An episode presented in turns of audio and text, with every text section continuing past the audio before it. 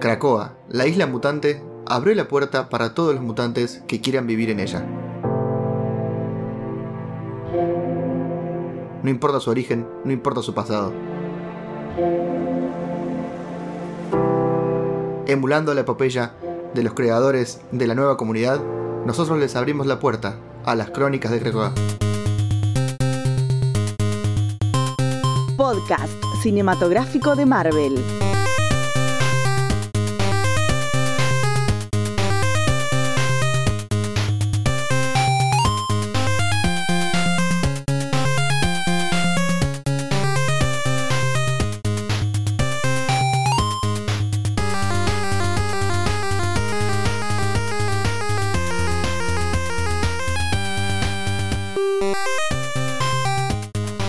Muy bienvenidos a una nueva edición de Crónicas de Krakoa, el spin-off de podcast cinematográfico de Marvel, donde nos dedicamos a hablar de un personaje del gran universo de los mutantes.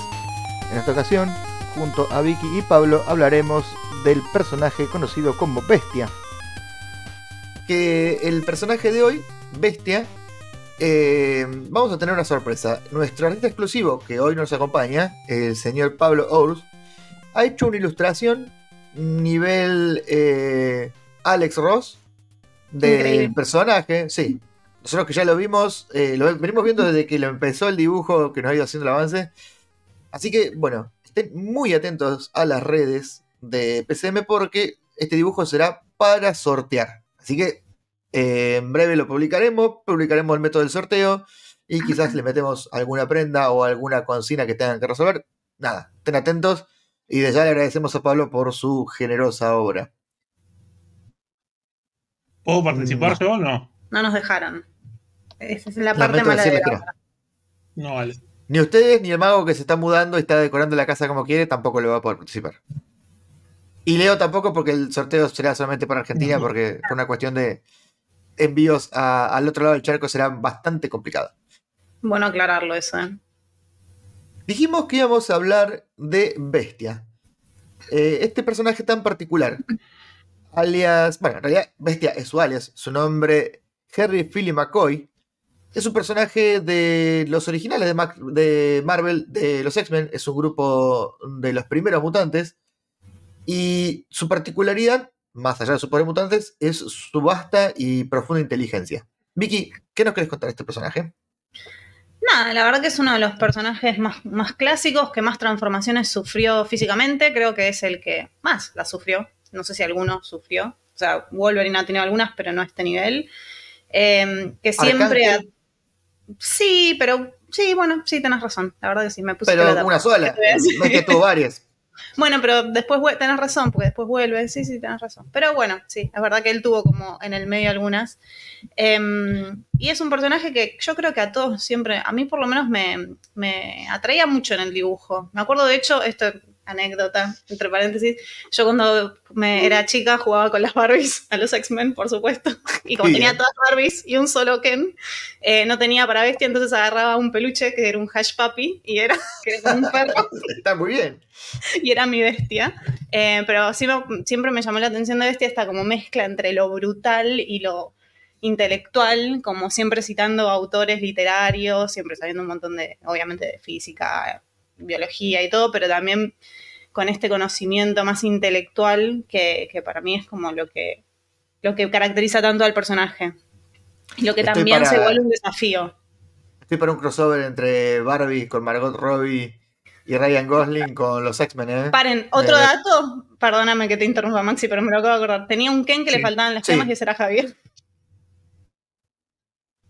Bien, bien pensado. Bien, bien hecho el bullying, bien, bien.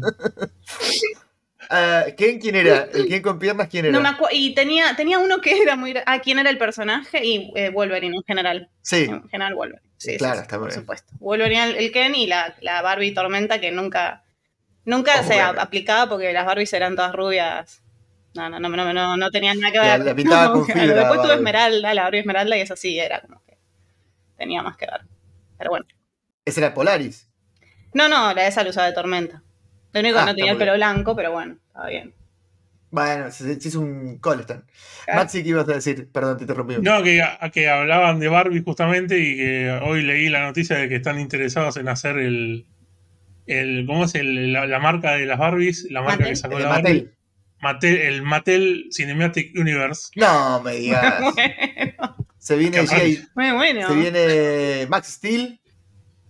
Sí, se viene el, el- el- no sé, el 1 creo que también es marca Mattel, así que yo no sé qué irán a hacer, pero bueno.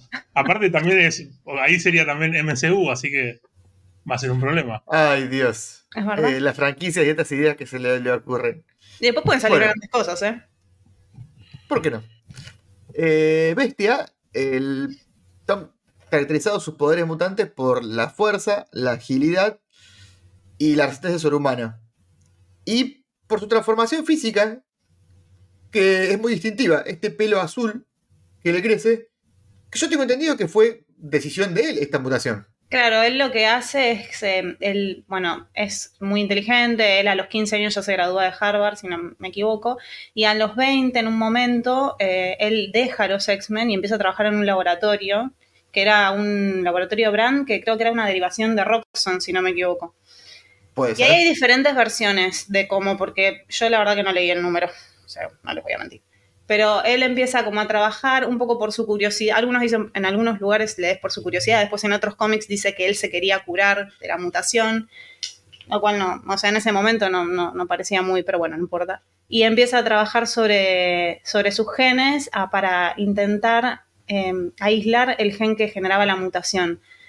Entonces ahí es donde vienen las cosas diferentes. Algunos dicen como que la toma para probarla, otros dicen que la toma porque era una droga que te convertía en mutante, pero después lo tenías que revertir. Bueno, no importa por qué razón, él toma su experimento y ahí se transforma en la bestia azul que conocemos, que al principio era gris. Claro, sí, yo la, versión que, que escuché yo, que, que- que leí, digo, es esa de que era como que había, eh, había hecho como una, no sé, una especie de vacuna, una cosa así, que te daba poderes mutantes por un cierto, por un cierto tiempo y después se te iba, y él no sé por qué fue que lo toma y no toma un antídoto a tiempo, entonces como que le queda y ahí es donde empieza Claro, no lo Claro, yo había leído algo así también, como que él lo toma porque quiere ocultar su identidad para detener a un villano y bueno, esto pasa. Pero también en su volumen particular dicen como que él está intentando curarse cuando lo toma. O sea, como todas estas cosas que van cambiando a lo largo del tiempo y, y bueno. Sí, es, es parecido al, al concepto que dan en la película First Class, en la que él intenta curarse y eso le acelera la Claro. mutación y, y- y se transforma en, en la bestia azul. Este momento en el que se separa y empieza a trabajar en laboratorio, con el, que hace el cambio de apariencia, fue en el año 81, por lo, por lo que tengo registrado, el, el Uncanny X-Men, el año 81. O sea que eh, entre el 63, que fue su primera aparición, hasta el 81, pasó mucho tiempo con su forma humana, que tampoco era 100% humana, porque en el primer grupo ya de por sí se notaba como que tenía una Sí. especie medio de simio, parecía más Sí, que un humano. Sí, esa es la palabra. Sí, yo, por lo que leí, se ve que hay un. O sea, la verdad que no, no ahondé en el. En, sé que hay un número que es como que cuentan la, la- el origen, que es medio tirando a nuevo, ¿no? De, cuando salió en el 60. Y ahí cuentan que el padre, eh, que era científico también, eh, fue expuesto a, a radiación. Sí. Y que el chabón es como que no le pasó nada y creyó que no le pasó nada. Pero claro, cuando tuvo al- hijo, el hijo salió con, con- con la deformidad del cuerpo y como con una inteligencia más alta. Y Eh, los que nació ya con la mutación, con la mutación ya, como en vez de que se despierte la mutación, el de bebé ya tenía. Pero sabes que eso es viejo también, eso está como en los primeros Ah, ¿sí? números, sí. Hay un número donde a él lo raptan, eh, creo que todavía es la formación original de los X-Men, eh, y a él lo raptan, eh, lo lleva atrás, creo, como el de maestro, Mm. y, y él empieza a hablar y cuenta, cuenta esto de- del padre, y sí, son los, los primeros números, así que sí, es como una que se mantuvo hasta... Ah, bueno. Los que trabajamos con radiación podemos decir que se le frieron los huevos, pero eh, es una expresión Bueno. muy... Mm, Claro. Habrá que preguntarle bueno, a la madre de la es- bestia. Hay que ver si ahora... O sea, lo más probable es que sea esterilidad más que otra cosa. O sea que hay que ver si verdaderamente era el padre de quien estamos hablando. Bueno, sí, eso ya después sí, es otro. Rápido, intrusos en, en, en Cracoa. Y bueno, Eh, ¿cómo- básicamente no, digo que básicamente era eso, que el chabón tenía como las manos grandotas, qué sé yo, y tenía mucha más agilidad, lo, lo- lo llamaban a jugar en, los, en el equipo deportivo y qué sé yo. Claro. Y Claro. algo que leí Sí, también sí. que es llamativo de Bestia, y es verdad que yo no lo había analizado hasta que lo leí, es que es, eh, si bien es el físicamente más como dif- diferente, como el que se nota que es un mutante, inclusive antes de estar azul, es el que está más integrado socialmente. Porque inclusive Sí. cuando él estaba en, en la, parte formativa, como que era número uno de su equipo, salía con los populares, como que y mismo después, él siempre, bueno, fue parte de los Vengadores, siempre fue como aceptado socialmente, siempre tuvo novias, como... eh, entonces fue parte de X-Men, fue parte de Avengers y fue parte de los Fantastic Four. Así que es uno de los pocos miembros, junto con Wolverine, que ha formado parte de los tres grupos. Mira, no sabía de los Fantastic Four. Sí, en un momento reemplazó a Reed Richards. Mira. Y claro, Eh, son Sí, los únicos sí. dos, porque Spider-Man también fue miembro de los Fantastic Four, pero no, fue X-Men. claro. Bueno, quizás en House of M, pero no sería una reali- la realidad. Claro, claro. que- Sí, Pero hablando de la realidad básica, Tierra 616, eh, ellos dos fueron los únicos que fueron miembros de los tres grupos. mira. Eh, ¿Cómo lo conocieron a, a Bestia? Como casi todos los personajes que hemos nombrado en la serie de X-Men Sí. 92. Sí, total. Sí, yo creo que también no lo, no, no, como ya he comentado otras veces, no era de mirarlo, no era muy fanático, no lo, no que no era muy fanático, sino que no lo consumía. Pero bueno, eh, entre, me acuerdo que también estaba en este jueguito de los X-Men que ya otra vez en, en otra crónica lo he nombrado, que era muy bueno, que también eh, podías elegir la bestia y bueno, y después en, la- en las películas. Tenemos que hacer un día, esto creo que también lo he dicho, tenemos que hacer un día jugando a Marvel Ultimate Alliance o a Marvel vs. Capcom, que estaba Bestia también Marvel vs. Capcom. Eh, a mí me gustaba en la serie, pero no me dejaba de hacer ruido un poquito de que fuera todo peludo y anduviera en calzoncillo.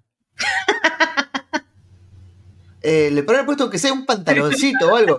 Estilo Eh, un poco, viejo. Pero el chabón andaba en, en un slip y Sí. peludo, ¿no? Era como muy extraño. Y cuando se ponía el tapado y el sombrero, esa era muy Sí. buena. Tapado, sombrero Eh, y calzón. Y era igual Bueno. de ridículo que, que The Thing, de, de la mole de los cuatro fantásticos. Calzoncillos tapados y sombrero. Flaco, se te ven los pies que tenés piedra o pelo. No, no te vas a tapar nada. Eh, bueno, volviendo al tema de Bestia, yo creo que todos en cierto punto lo hemos sentido, eh, a lo mejor en algún momento representado, o todos los nerds como yo, decir, ah, un nerd que le va bien, porque era querido por todo el mundo sin dejar de ser el nerd del grupo. Y cuando se ponían los anteojitos te sentían más nerd todavía. Claro. Eh, Sí, sí, totalmente. ¿Qué sensación tuvieron ustedes con la representación en la película de Bestia? En las películas, mejor dicho, las dos representaciones. La primera que fue, eh, no quiero pifiar el nombre del actor, Kesley Grammer, que hizo el personaje entre el 2000 y 2006 en X-Men, X-Men 2 y X-Men 3, y Nicholas Holt en First Class, Día del Futuro Pasado, Apocalypse, Dark Phoenix y New Mutants. No, no me gustó ninguna a mí. ¿Qué crees que te diga? La ¿Ninguna verdad, de te gustó? no, no me gustó ninguna. O sea, prefiero la de las. la, la primera, digamos. No, no la de First Class, sino la otra. Pero después no. No, no, nunca. No, no tuve para nada. No empaticé para nada con, con el personaje. ¿Y a vos, Maxi? Bueno, yo veo como que. eh, bueno, pero como ya digo, yo no, nunca fui particularmente muy fanático de los X-Men. Me gustan mucho, pero no es que. Entonces, y más en aquel momento, yo con las películas las del 2010, a mí ese bestia me gustaba mucho. De hecho, es algo que por ahí yo creo que Vicky me, me- me va a putear un poco, pero a mí la tercera película de los X-Men, hasta que, o por lo menos en su momento, me ha gustado muchísimo y la disfruté siempre mucho. Y me gustaba particularmente unas- las escenas de acción de bestia de cuando empezaba a la batalla y que el chabón iba saltando como mono por Sí, todos lados peleándose. Eso no, me, no me re, me re ¿eh? Sí, sí, sí, no, me gustaron. Sí, sí, no tuve Sé problema. que, como con- adapta- sé que como adaptaciones eh, por ahí son Muy libres. demasiado, pero la verdad que yo en su momento eh, me, me- me- me gustó ese, el, el del 2000. Y después el que vino después es como que no me terminó tampoco de, de desagradar ni de gustar mucho tampoco, estaba ahí como... Y como medio raro el maquillaje también del segundo. Claro, sí, sí. Mucho el- peor el- que en el la- primero. Sí, Claro, el primero era más fiel al cómic. A mí, la verdad que el del primer X-Men, eh, no. no me gustaba, era demasiado solemne, era demasiado serio y era demasiado terco. Y me gustaba más la personalidad del segundo. Pero, luego leyendo un poco más, eh, era más, personal, más parecida la personalidad al primero que al segundo. Claro. O por lo menos esa sensación me da. Igual el Claro, tono sí, de, sí. las, de las primeras películas de los X-Men también eran como más serias, como bastante Sí. más solemnes. Claro, también. Como que también íbamos tenía en esa parte, era, era un bestia grande, un tipo, o sea, un ya Sí, con mucha experiencia, el otro era más jovencito, entonces. sí eso te iba a decir, era como bastante, se notaba que era más adulto también, como que tenía... Claro. ¿Y ustedes tienen pensado un actor que le caería bien el personaje de Bestia para el UCM? No, re difícil. Yo No, viste, uno- sí, Pero no sé si va a gustar. con los personajes estos que son por ahí como que físicamente tan distintos, es como que no. Me cuesta mucho, tipo, no sé, cualquiera con maquillaje lo podría hacer más o menos bien, supongo, viste, como la cosa, ponele. Claro. Me pasa un parecido. Claro. A mí me gustaría John Cena, el, el actor de Peacemaker. Ya medio de cuerpo de mono ya lo tiene. Claro, sí, sí, sí, tiene un cuerpo medio. Pero yo a, a la- yo a John Cena lo dejo justamente para The Thing, de la cosa, me gustaría. Sí, Me también parece. puede ser. Igual, El- bueno, con el paro que están los actores, actrices y guionistas, me parece que va a pasar bastante tiempo hasta que volvamos a tener noticias sobre actores de X-Men. Y hablando de eso, eh, hacemos un pequeño paréntesis. Se filtraron, no se filtraron, porque publicaron los mismos actores, eh, las imágenes de Deadpool, eh, las escenas con, con Wolverine con el traje amarillo y en la aparente locación de lo que fue eh, la crisis de los misiles. Sí. Claro, es que no Eh, grabamos desde que se filtró eso, ¿verdad? No, no hemos grabado de eso. Quiero saber su opinión de esas eh, escenas, aunque ya las he visto, quiero que se hagan públicas. No, yo tengo una manija que no puedo más. No, no, no, no, no, no. no. ¿Cuánto hay que pagarle a los actores para que esto se agilice? Hace Yo que tengo- entendemos yo- algo, chicos, no sé. Yo ¿Les literalmente tengo a Moyano para que les solucione el tema a todos los gremios y que vuelvan ya? Maxi, Claro, sí, no, que yo literalmente tengo la imagen de fondo de pantalla. Fue la primera imagen que suplantó al Messi con la Copa del Mundo desde diciembre del año Opa. pasado. Así La que imagínate, de Telegram. claro, sí, imagínate el nivel de manija que lo sacó a Messi del fondo de pantalla. O sea, sí, a, a mí me tiene muy entusiasmado eso, lo que puede llegar a ser, no solamente por los personajes, sino también por los actores. Eh, puede ser Sí. totalmente hilarante una, una escena con Ryan Reynolds y... Bueno, no sé el nombre, perdón. Hugh Jackman. Pero ya sabiendo, claro, que ya sabiendo que los actores se llevan así, es como que decís, tipo, esto tiene que ser, por más que sea una cagada la película, esta, esta dinámica, esta química tiene que funcionar bien. No, no, no queda como- sí, eso, eso por lo menos va a estar buenísimo porque ya la química es, es hasta. Sí. Y aparte, después de las películas, no sé, no estoy seguro del director si es el mismo que en las primeras dos películas, pero sé que está Ryan Reynolds atrás, como las primeras dos. Sí, Y la verdad que las primeras dos están buenísimas las dos, así Sí. que Sí, es sí, todo, todo esperanzador. Volviendo al tema de Bestia, eh, algo que me parece muy interesante es que eh, es un tipo siempre que tuvo grandes aspiraciones. Siempre apuntó muy alto. Sí. El tipo se enamoró de Jane Grey. Después Jane Grey nunca igual- le dio mucha bola. Eso, eso yo, ustedes, ah, ¿cuándo se lo enteraron eso? No hace tanto. Ah, está bien. No, porque a mí me re molestó eso. Sí, les- o sea, cuando- eso yo lo leí en. eh, claro, es cuando. Por lo que yo por lo menos me lo enteré cuando los, la- los mutantes originales, los X-Men originales vienen al presente, que los trae Bestia, Sí. para ver si lo pueden ayudar a detener un genocidio mutante y para detener también su mutación que estaba medio descontrolada. Y yo dije, como, ¿qué al pedo, viejo? Todo, o sea, todo bien, todos van a estar enamorados de Jean Grey. O sea, no pueden ser simplemente amigos. Como debo admitir que me molesta un poco eso, ¿eh? Y eso que yo tengo como. No, no me, gusta Jean Grey, pero. No me, no me, Claro. me pareció un poco forzado. No sé. Después se enamoró de Tormenta, Bueno. que no le dio bola porque se ¿Quién casó no? con el rey de la nación más poderosa del mundo. ¿Quién no se va a enamorar de Tormenta? Igual yo estoy enamorada de Tormenta. Buen punto. Y después quizás fue un poquito más terrenal y tuvo un romance con Monet Sancra. Eh, esta mutante que era miembro de Genoya, que quizás era más terrenal. A ver, va a sonar recontra despectivo lo que digo. Pero Bestia nunca fue personaje de la primera línea, nunca fue un Wolverine, nunca fue un eh, Cíclope, nunca fue Xavier, nunca fue Jean Grey, nunca fue Tormenta, nunca fue Magneto, nunca fue un personaje de los más reconocibles. Pero sin embargo siempre tuvo mucho, o sea, en, en el término de la mecánica de los X-Men y el, el avance de las historias y todo, siempre fue muy protagónico. Convengamos Sí, que todo sí. el virus del legado fue, gracias a él, la cura, digamos. Como Y No sé. aparte está desde, el comienzo. desde el comienzo. Es uno de los pocos que se ha mantenido tanto tiempo dentro del grupo. Sí, Incluso Ha, ha llegado a ser líder de los X-Men en, en algún momento. sí. Sí, sí. Pero nunca fue de los más reconocibles, no te digo eh, dentro del cómic, sino eh, vos le preguntabas a cualquier nene que estaba viendo X-Men 92, eh, vamos a jugar los X-Men, ¿quién querés ser? sí. Creo que muy poco iban a decir bestia. Claro, Sí, sí, era, era, era de esos que son que son importantes, pero no, no, son como la primera línea. Es, es Claro, como no el más importante. Es el, el más importante de la segunda línea, sería como Mm. que una cosa así. Era Marcos Acuña, o sea, vos necesitas tener un número 3 que corra por atrás, que desborde y que tire el centro, pero nunca va a ser el jugador del equipo. Claro, sí, yo no quería hacer analogías futbolísticas porque para no hacer toda la pelotita, la pelotita, pero sí, estaba pensando a ver en qué jugador de fútbol se me ocurría como para hacer...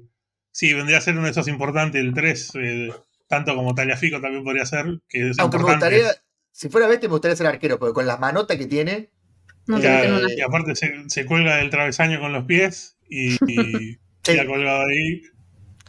eh, el arquero que se perdió en la selección de Estados Unidos. Eh, bueno, también tuvo eh, una muerte temporal. Perdón, el pero te iba a año- decir sí. algo. Eh, en él también fue muy conocido por tener relaciones con, con mujeres.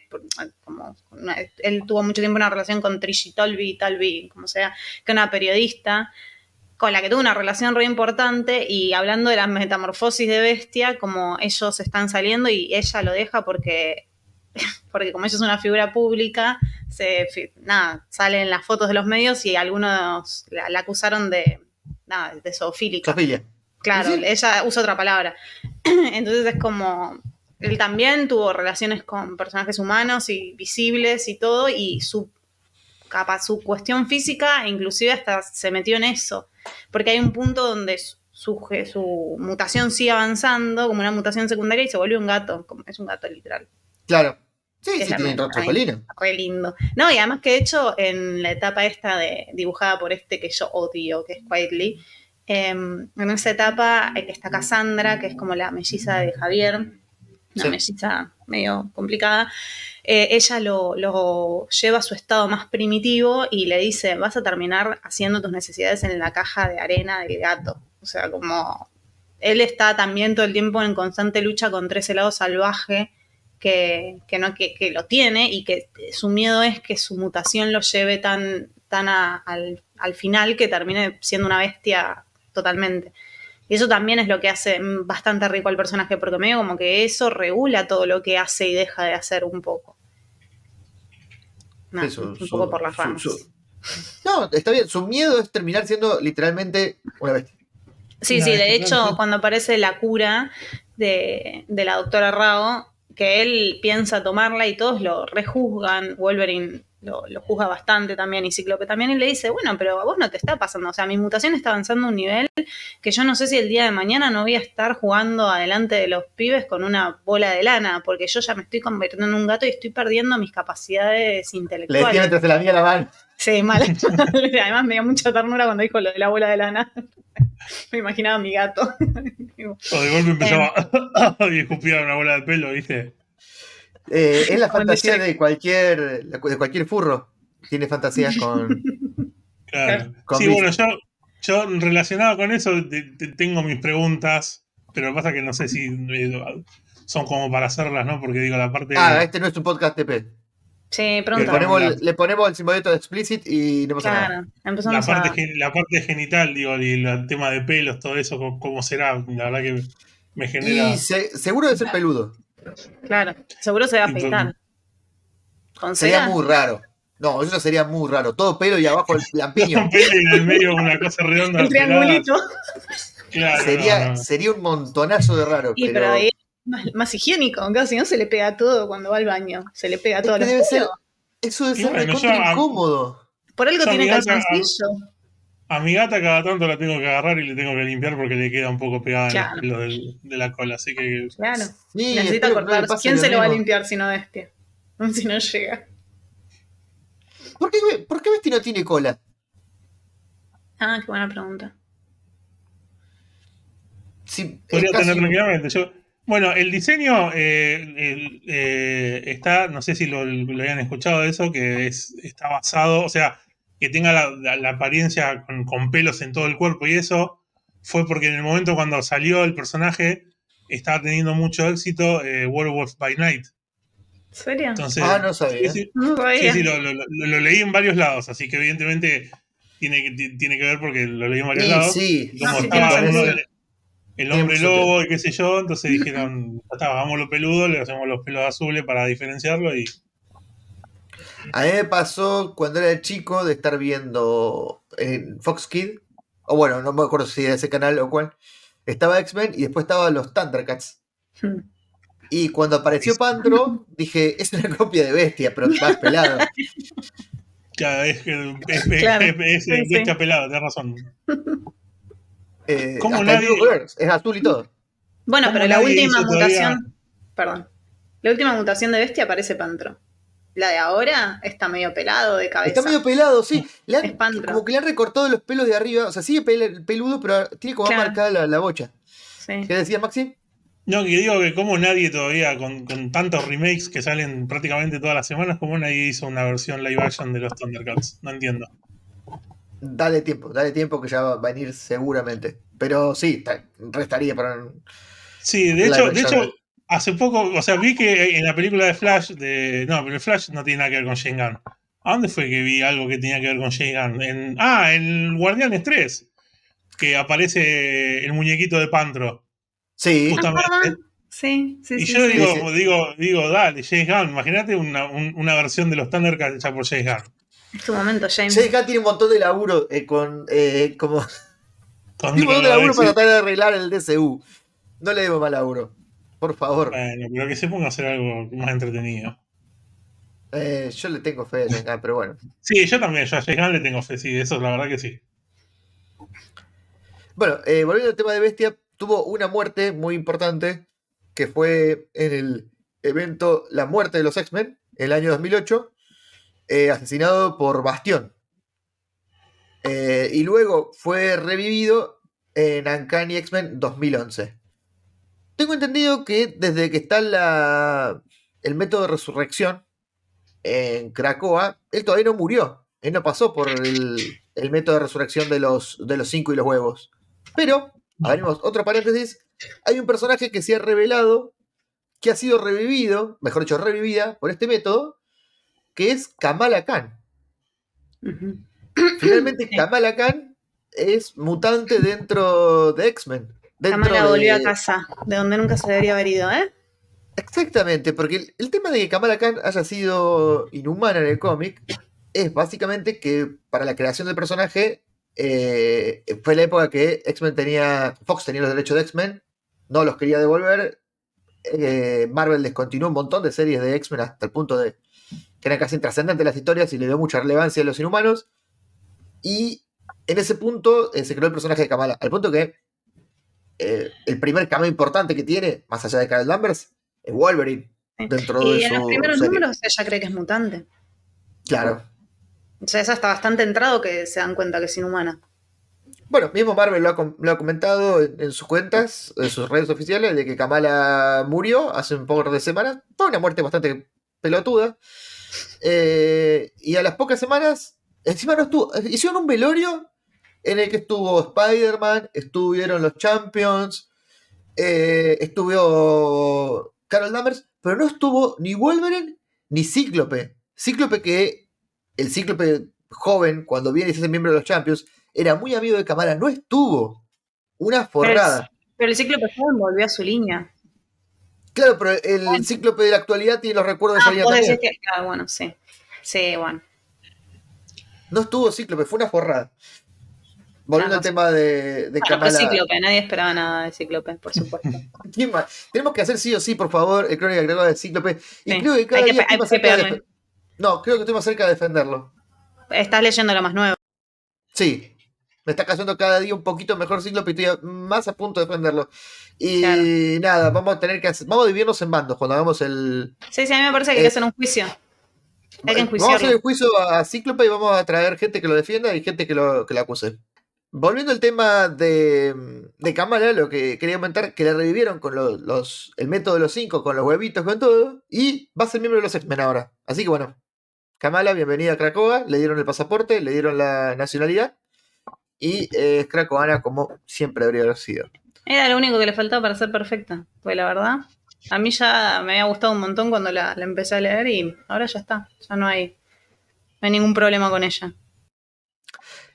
Volviendo al tema de eh, Bestia, ¿hay algún personaje que lo podamos considerar eh, un archienemigo de Bestia? ¿Su, su contraparte definitiva? ¿O alguien a Mm. que odie mucho?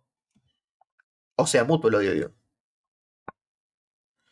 Eh, No, yo por lo menos, no, de, de- de lo que, claro, creo como justamente al ser un personaje de segunda línea, por- como mucho, digo, o sea, o de primera línea, pero poco importante, no, no, no recuerdo haberlo visto teniendo un enemigo en particular. Siempre como el enemigo del grupo. No, es que de hecho en el volumen de él que yo leí puntualmente es como, es, me bueno, no sé si hay más, yo leí uno solo, me pareció muy malo porque es como, el volumen se llama Bestia, pero en realidad es un problema de karma y lo ayuda Cannonball. Eh, son ellos tres como no tienen, no, no, yo la verdad que no Sí. le puedo pensar ahora hoy por hoy una, una figura así como contraria. A ver, así me- se me ocurre como el, el principal rival, no ni siquiera es enemigo. Sí, enemigo sí, pero el, el que más complicaciones le genera a Bestia me parece que es Trask, con toda la toda la ideología antimutante, pero no, no tiene una contraparte neta que podamos notar. No, no, no, porque ya te digo, no, no sé si hay tantas historias que sean de él solo tampoco. Siempre es como que estuvo muy vinculado al grupo. Claro, creo que el que de hecho tuvo por ahí más relevancia en términos de amigos y enemigos fue la bestia oscura, digamos. Porque él tiene como, con, igual yo no leí mucho, pero creo que tiene como un enfrentamiento bastante grande con Apocalipsis. em, Sí. Pero también no, no, no, no, no, ni siquiera es sea, es él de otra realidad. O sea, más allá de que claro. después está en esta. Sí, no, a mí no se me ocurre. Sí, en la era de Apocalipsis, si no tengo entendido, era bastante bastante oscuro el personaje de Claro, la Bestia. oscura es, por lo que tengo así, medio entendido yo, es como Javier no formó los X-Men, él usó su creatividad para su ingenio, para el mal, que lo cual vendría como muy asociado a lo que nos estaba contando Maxi hoy de, de la bestia hoy por hoy.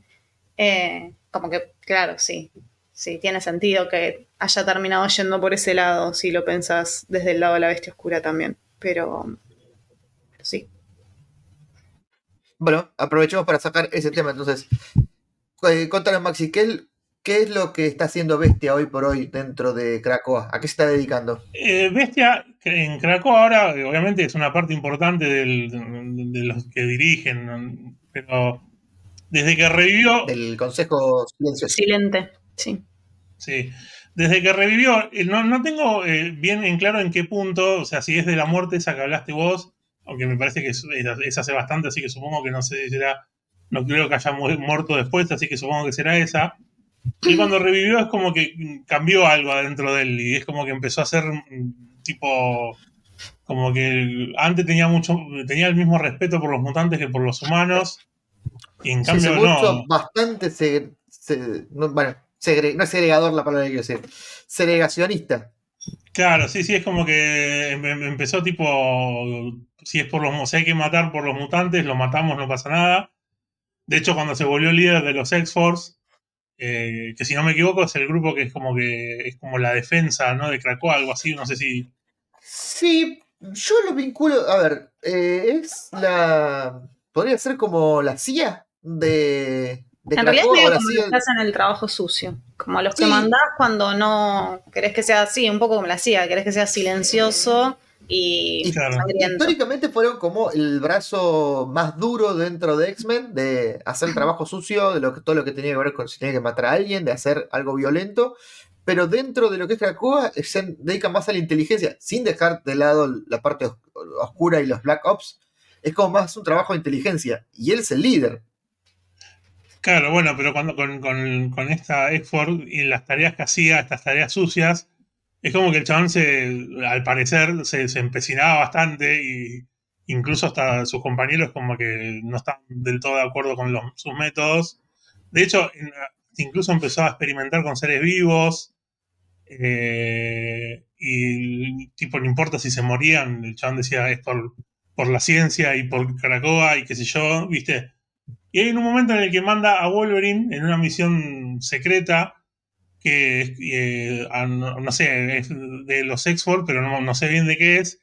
Y era una emboscada, lo, esperan un grupo de villanos que tipo como que lo encarcela y obviamente no lo leí bien, o sea, lo leí un resumen del cómic, voy a ser sincero, no lo leí a fondo, pero es como que lo, lo- empiezan como a, a mutilar y a subastar partes de su cuerpo, de, Wolverine.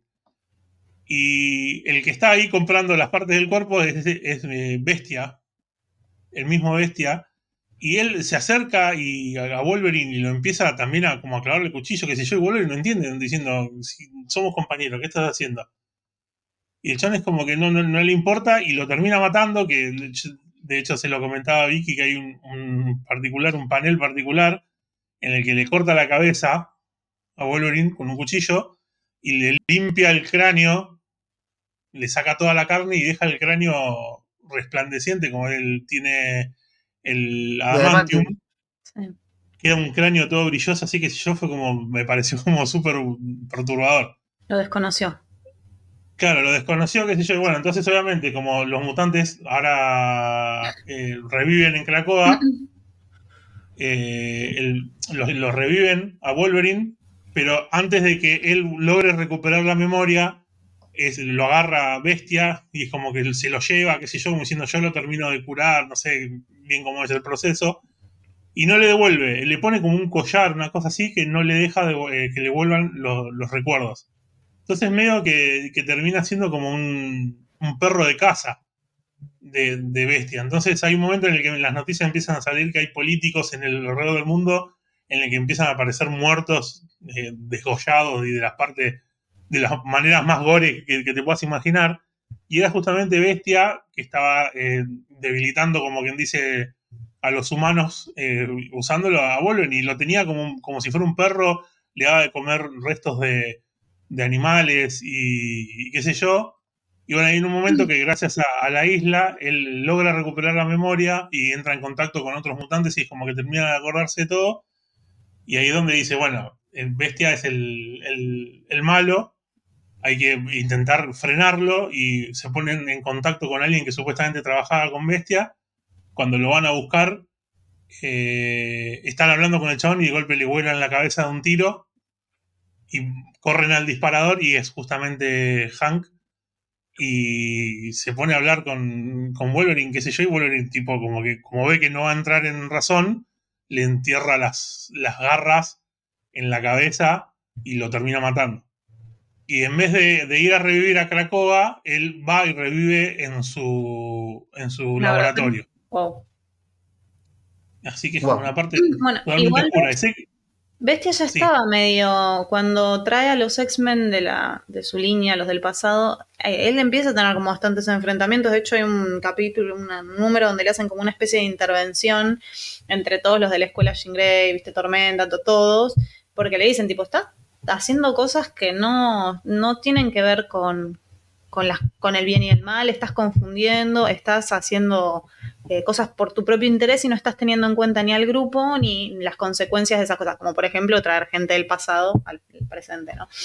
Y, Claro. y ahí como que ya te empiezan a mostrar que él de hecho se, se re- retoba bastante y, y hay discusiones y como que empieza a tener como un poco este lado de eh, medio de lo que contás vos. A mí lo que me llamaba la atención es lo que decía Fly, que, que no lo reviven nunca a Hank en, en Krakoa. eh, y eso como por ahí es medio porque yo pensaba, bueno, capaz este cambio es porque algo tiene que, o sea, algo se tiene que cobrar el hecho de que estés reviviendo una y otra vez. O sea, no puedes, o sea, de alguna forma, a mí me encanta que los mutantes no se puedan morir, pero de alguna forma tenés que ponerle un contrapeso, tiene que haber una consecuencia de eso. Entonces quizás era la pérdida de la humanidad y por eso Bestia había, se había vuelto tan así, pero sí, Flavio dice que no, no lo, revivieron nunca, o sea, no, no, no estaría justificándose. No lo Ahí- revivieron a través de los huevos, se revivió A través de los huevos, en el claro. laboratorio. Claro. Claro, claro. Bueno, por ahí se revivió él solo en su laboratorio y no lo sabemos. En otras muertes que quizás. Está, sí. está más cerca de ser Mr. Sinister que otra cosa, entonces. Sí, re. Sí, sí, de hecho, sé que esto, después de esto, viene algo como que, que hizo clones suyos y también estuvo clonando a Wolverine, pero sé que creo que esos son como los, los números más nuevos. Y bueno, ahí es como que es muy nuevo, entonces no, no, no pude averiguar tanto. Pero sí, la verdad que a mí me sorprendió, porque aparte justamente siempre me pareció como un personaje como muy Centrado. como buena onda, como muy al- con su inteligencia y con todo eso, era como que no, no lo esperaba verlo así tan oscuro. Claro. Bueno, convengamos que también Mr. Sinister también es un miembro del Consejo Silente y es uno de los de sus científicos genetistas. Y en algún momento iban a trabajar juntos y no se sabe qué puede pasar. Es re divertido, siniestro. Sí, es un gran personaje. Sí. Bueno, creemos que hemos eh, abarcado desde el lado más bondadoso de un gatito mimoso a un sádico científico genetista. Eh, hemos pasado por todas las aristas de este gran personaje, así que eh, no queda más que despedirnos y esperar hasta el próximo encuentro. Recuerden lo del sorteo del dibujo. Recuerden que pueden tranquilamente proponernos personajes para que debatamos. Aunque creo que tengo uno en mente que vamos a estar todos de acuerdo cuando lo diga. Así que antes de cerrar este Crónicas de Krakoa, voy a despedir a mis compañeros. Muchísimas gracias Vicky por estar. No, por favor, me encanta. Muchísimas gracias Maxi. Gracias a ustedes por la invitación.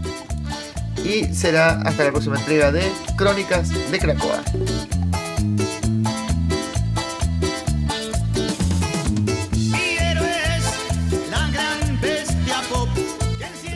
Aplaudimos de nuevo. No,